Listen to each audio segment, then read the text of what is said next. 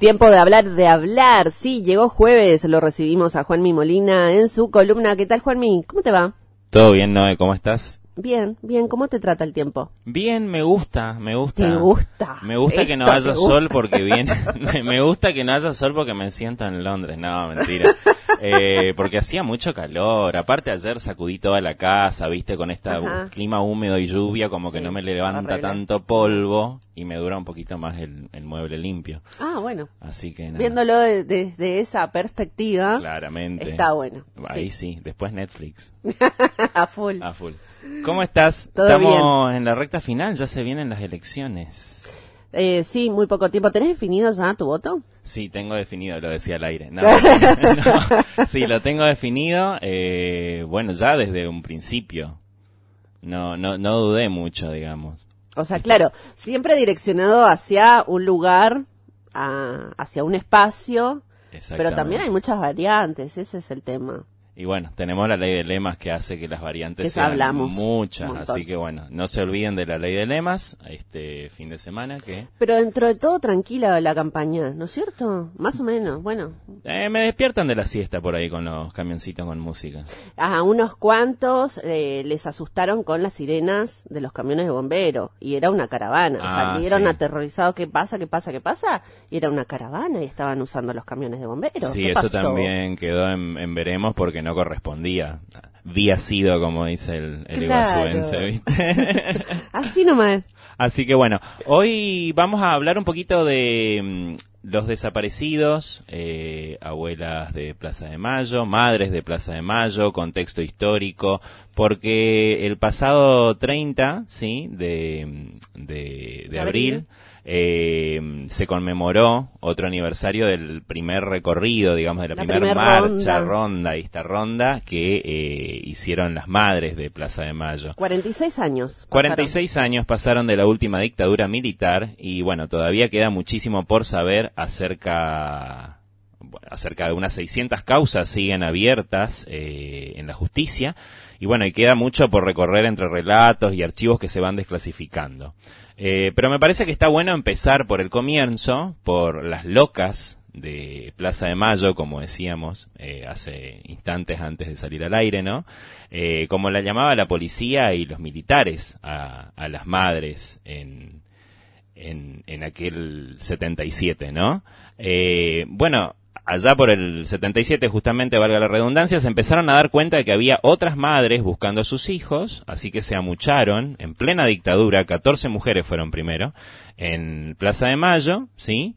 Eh, donde se dispusieron a dar la vuelta al primer monumento, eh, la primera vuelta, perdón, al monumento Manuel Belgrano. Esto a pedido de los militares, que les exigían que circulen porque no podían reunirse en público para exigir la aparición de sus hijas y hijos. Mirá, el policía que les pidió que circulen no tenía ni noción de lo que estaba generando eh, en ese momento, ¿no? La aparición de, de esta agrupación, de esta asociación, que finalmente ellas iban a, las locas iban Las a terminar con la dictadura cívico-militar. Son, eh, fueron las que enfrentaron, las únicas que enfrentaron. Las únicas, exacto. Las imágenes que se, que se tiene de archivo de aquel momento histórico son fuertísimos, eh, como, como se las escucha desde el dolor, ¿no? Pidiendo la, la, la aparición De de, sus de hijos sus e hijos hijas. e hijas desaparecidos. Eh, bueno, y con esto nacieron las famosas marchas, sí, de la resistencia o marchas del silencio también. Aquellas que más adelante se transformarían en un emblema, como dijimos, de lucha internacional. Eh, durante, bueno, este tiempo, los escuadrones de la muerte del gobierno perseguían a cualquiera que fuera sospechoso de disidencia política y se desaparecieron hasta un total de 30.400 personas, ¿sí? Entre estas personas eh, había mujeres embarazadas, ¿sí? Las que se mantuvieron en cautiverio, vivas y torturadas hasta dar a luz y después de ello fueron finalmente asesinadas. Sus recién nacidos, ya huérfanos, eh, fueron entregados entonces a parejas que apoyaban al régimen represor. Así que, en un principio, para reconocerse entre sí, estas madres llevaban en el ojal del saco eh, un clavo. ¿sí? Lo que pasa es que no se veía, y en, octubre del 77, cuando marchan a la peregrin- peregrinación de Luján, eh, notan que la convocatoria era impresionante. entonces optaron por adoptar un símbolo más visible. Fue así que eligieron colocarse el pañal de tela de los que se usaban antes, de los que se lavaban, ¿no? En la cabeza, eh, y así nace como emblema el pañuelo blanco que llevan las madres y abuelas de Plaza de Mayo. Un emblema, un símbolo internacional de lucha de derechos humanos, el pañuelo. Exactamente. Se estima que 500 recién nacidos fueron secuestrados de esta manera, eh, pero las abuelas de estas infancias se negaron a darse por vencidas, eh, bastante heroico es el relato, eh, y se congregaron, como decíamos, ¿no?, para resistir audazmente al gobierno de facto, marchando en silencio en torno a este monumento a Manuel Belgrano cada jueves. Primero empezaron los viernes, pero después eh, una de ellas dijo que el viernes era día de brujas y eligieron cambiar a jueves, exactamente. después de que cae el régimen en el 83 comenzaron su búsqueda, ¿sí? ya como una asociación, eh, y se convirtieron en sus propios detectives, las abuelas, ¿sí? Para 1987 ya habían encontrado 39 de las niñas y niños perdidos, pero con cientos de ellos aún sin aparecer recurrieron a la ciencia en ADN mitocondrial que podía hacer coincidir a los nietos y nietas eh, respectivamente, ¿sí?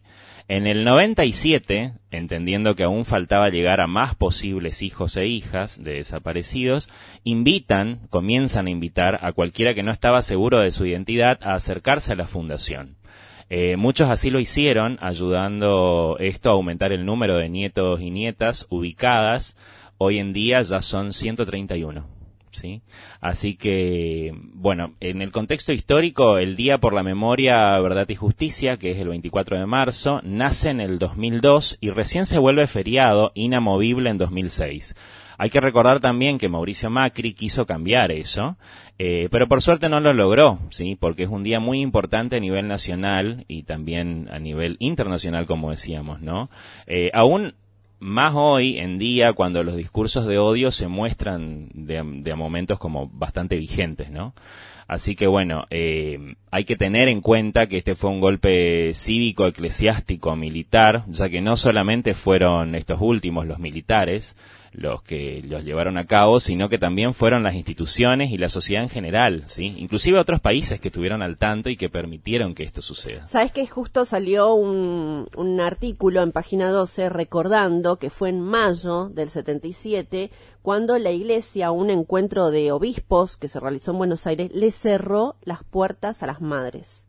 Me acuerdo, sí, sí, sí. Me acuerdo, lo vi en un documental de la TV pública. Sí, fueron eh, varias eh, las oportunidades en las que las madres de Plaza de Mayo acudieron a la iglesia para pedir ayuda, para buscar a sus hijos, hijas, y no tuvieron respuesta. Muchos. Hay casos, por, eh, por supuesto, que el padre Mujica y, y otros eh, Angelelli, que estuvieron muy eh, comprometidos eh, en materia de derechos humanos, en la defensa de derechos humanos durante la dictadura cívico-militar eclesiástica. Sin embargo, la gran mayoría, la Iglesia como institución, no. La clara, claramente no, no fueron todos, fueron casos puntuales los que, digamos, se sensibilizaron. Claro, muy particular fue la sensibilización, la mayoría eligió callar.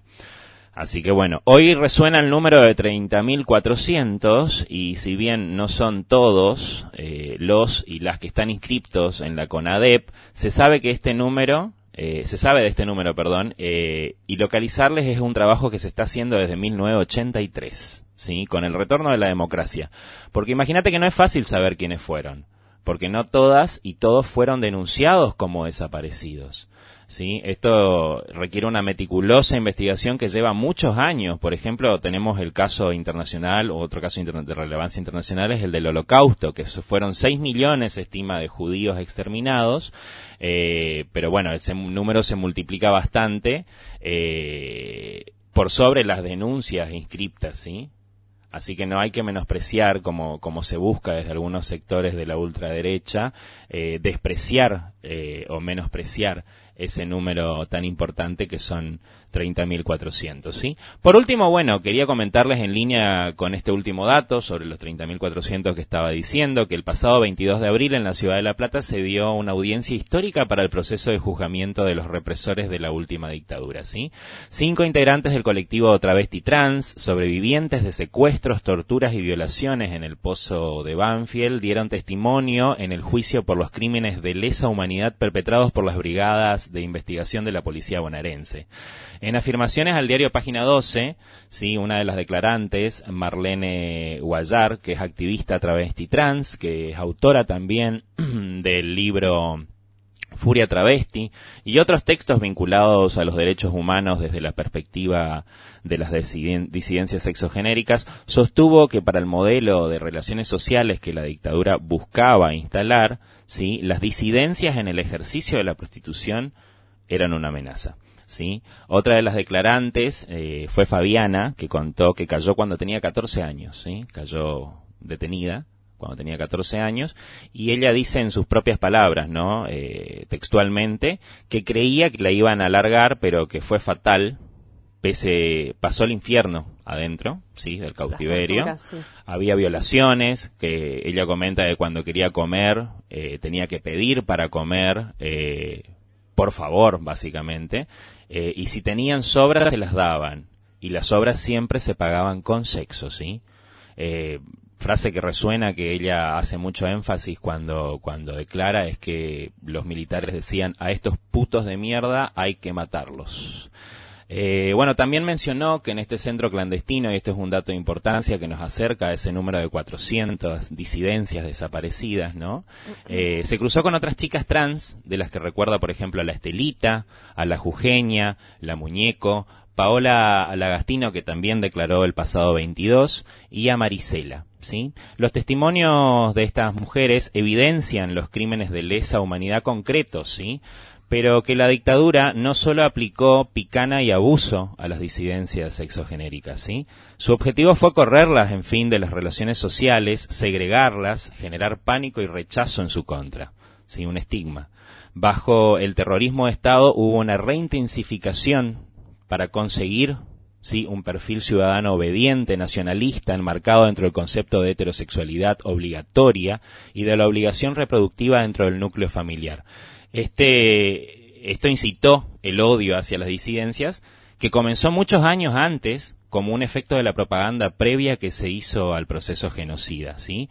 Que ya, por ejemplo, lo habían implementado a través del discurso eh, los grupos religiosos. Claro. Por eso hay que tener esto presente hoy más que nunca, cuando se apela tanto al discurso de odio, cuando la otredad es siempre vulnerada y siempre está mal, mal vista. Eh, hay que tenerlo muy presente, ¿sí? Porque hoy continúa todavía vigente ese, ese, ese método de control, digamos, porque es un método de control. Así que, bueno, el ejercicio de la subversión, en el caso de las compañeras travestis, no era clandestino ni oculto, ¿no? Imagínate eh, que no tuvieron las fuerzas que hacer mucha inteligencia para encontrarlas porque el cuerpo las delataba. Así que estos cuerpos hipervisibles eran un atentado cotidiano eh, a partir de estos testimonios que son valiosísimos, eh, de este poder hablar, de este poder reconocerse eh, ante la sociedad como parte de una población, ¿sí? Claro. Que sufrió estos crímenes de ¿Cuánto odio. tiempo se tardó en poder comentarlo y visibilizarlo? ¿Cuántos años? Exactamente, para que finalmente hoy sientan que la justicia es un poquito para todos, ¿no? Estaba buscando el libro de Matías Máximo, El Nunca Más de las Locas ahí se relata, eh, fuera de lo que fue la historia oficial y lo que de, las minorías, que no se cuenta tanto, acerca del secuestro, las torturas, el asesinato de homosexuales, lesbianas, travestis, trans y todas las identidades estaban fuera del, sistema, ¿no? Claro. Establecido. Así que. Mm, Vos imagínate que cuando estás invisibilizado, invisibilizada, invisibilizada, es difícil contar con esos datos para después ir a, ir a recabarlos. Pero nunca más de las locas, además de contar lo que fue durante la dictadura cívico-militar, también en los civiles, en los gobiernos civiles. ¿eh? Ojo, porque hay una historia de, persecución. sí. Que nunca acaba. Claro. Pareciera nunca acabar. Y bueno, para cerrar un poquito, las abuelas hoy por hoy son una organización humanitaria que ya recibieron múltiples nominaciones a los premios Nobel, sí, esto es interesante comentarlo, eh, porque llevan una vida dedicada a la reconstrucción de familias. Eh, vos fijate que el discurso de la ultraderecha siempre es proteger a la familia. Sin embargo, cuando la ultraderecha estuvo en el poder, lo que se hizo fue totalmente... Secuestrando bebés y apropiándose. Exactamente, así no se defienden a las familias y es eso algo que no podemos olvidar tampoco. Bueno, Eduardo Galeano decía, la, en la Argentina las locas de Plaza de Mayo serán un ejemplo de salud mental porque ellas se negaron a olvidar en momentos de amnesia colectiva. Claramente. Bueno, en línea con eso, eh, bueno, No sé si Pese- adelante. No, me, me estás hilando lo del final, justamente. Eh, pese a toda la enorme labor, entonces, de las abuelas, sí, de la ciudadanía en su conjunto, eh, del ejercicio permanente, el ejercicio permanente que tenemos eh, como ciudadanía fue siempre el de olvidar olvidar lo malo que nos pasó. Sí. Entonces, eh, estas cuestiones nos invitan a hacer memoria para sanar. Claro. Es importante hacer memoria para sanar. Aún hoy hay muy poca información, ¿sí? Y por eso está bueno todo aquello que se hace por la memoria y por la identidad de nuestra nación, ¿sí? Eh, ese revisionismo que se da año tras año a través de los medios, del cine, de la literatura, como bien citabas vos, por ejemplo. Eh, así que bueno, es necesario recordar, ¿sí? Y, y- y decir siempre nunca más porque tenemos discursos de odio bastante vigentes. Genial, Juanmi. También quería acotar eh, algo para, para no olvidarla. Eve de Bonafini fue el primer aniversario de Madres sin ella. Exactamente. Así que es muy reciente su fallecimiento, pero está marcada y guardada en la historia de nuestro país y en la lucha de los derechos humanos a nivel internacional. Gracias, Juanmi. Nos va a quedar eh, la semana que viene la efeméride del 9 de mayo Exactamente. la- acerca de la ley de De identidad la de, ley de género. identidad de género, exactamente. Y bueno, y atrasado, pero dejarle a la audiencia en, en general un feliz día del trabajo. No vamos a decir ni trabajador ni trabajadora, vamos a decir día del trabajo. Genial, bien. Mu- muchísimas gracias, Juanmi. Te esperamos la semana que viene. Dale, chau chau. Chau, chau.